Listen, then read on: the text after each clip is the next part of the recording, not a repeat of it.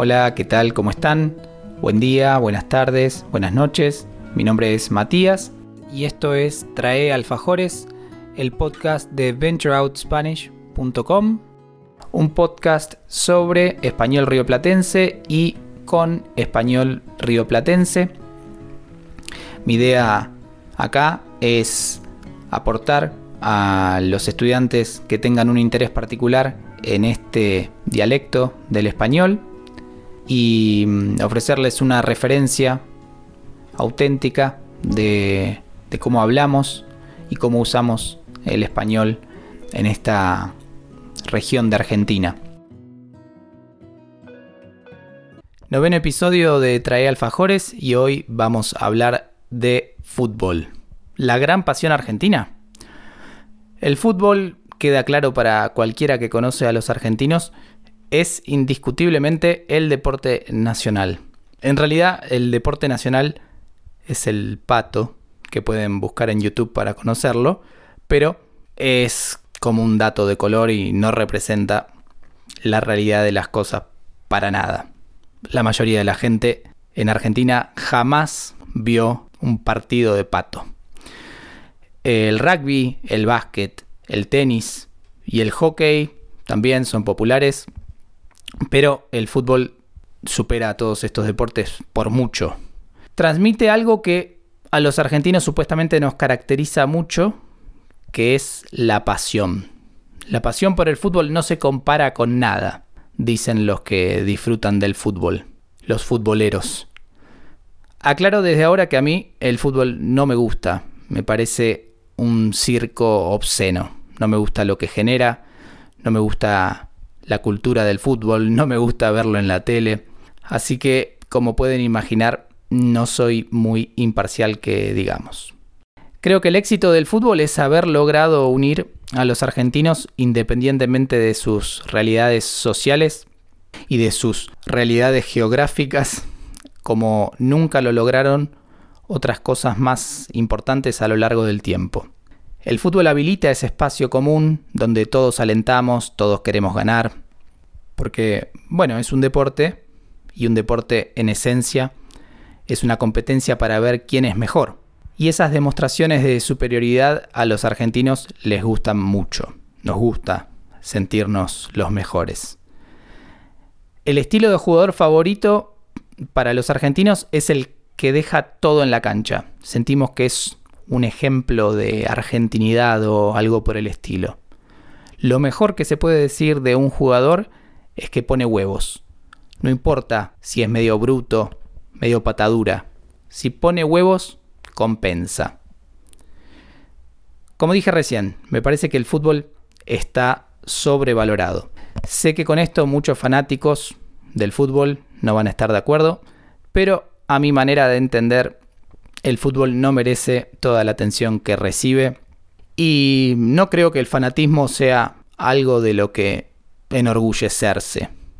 Pero bueno, es una de las cosas centrales para muchos argentinos y argentinas.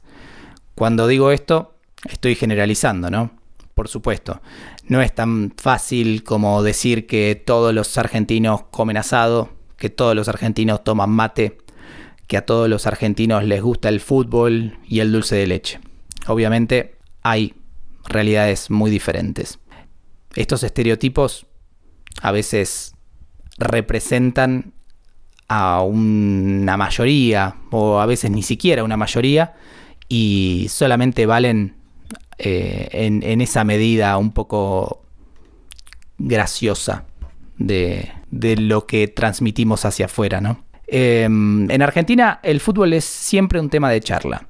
Si tu equipo jugó bien, si el técnico se equivocó, si el próximo partido hay que repetir el equipo o hay que sacar a todos, si Messi es un genio o es un muerto de hambre. Hay mucha gente para quienes Maradona es una especie de dios dentro y fuera de la cancha, lo cual a mí me parece bastante dudoso. Una de las preguntas fundamentales para empezar una charla de fútbol es preguntar de qué cuadro sos o de qué cuadro sos hincha.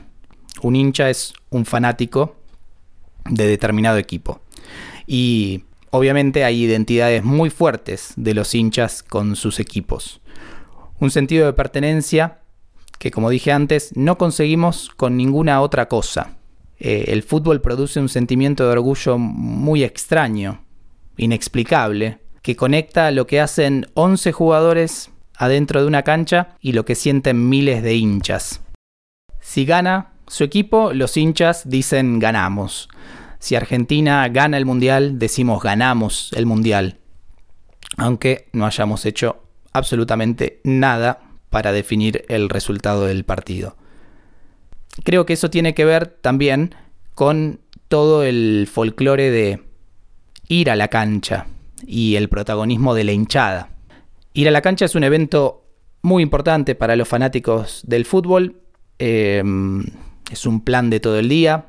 Hace varios años se prohibió la hinchada visitante y solamente pueden ir los hinchas locales para evitar violencia, que es otra de las cosas malísimas que despierta el fútbol. Las hinchadas además tienen canciones con las que amenazan, agreden o denigran a las hinchadas rivales. Así que creo que son más las cosas que pesan en contra que las que suman a favor. Algo interesante y no tan relacionado con el fútbol profesional son las canchas de fútbol 5, que son canchas de césped sintético que se alquilan por hora y es típico que un grupo de amigos organicen un partido semanal para moverse un poco, para correr. En fin, como ven, hay muchos motivos para no volverse loco por el fútbol y muy pocos para justificar esa locura supuestamente tan valiosa. Pero como siempre, este es un punto de vista y no la verdad de la milanesa. En el blog ventureoutspanish.com hay una entrada con varias palabras y expresiones del mundo del fútbol que usamos mucho y que vale la pena conocer. Así que los invito como siempre a visitar la página para seguir conectados desde ahí. Recuerden que si está a su alcance pueden apoyar el blog a través de Buy Me a Coffee. Les dejo el link en la descripción. Gracias por escuchar este episodio de Trae Alfajores me despido hasta la próxima. Un abrazo y buen día para todos. Chao.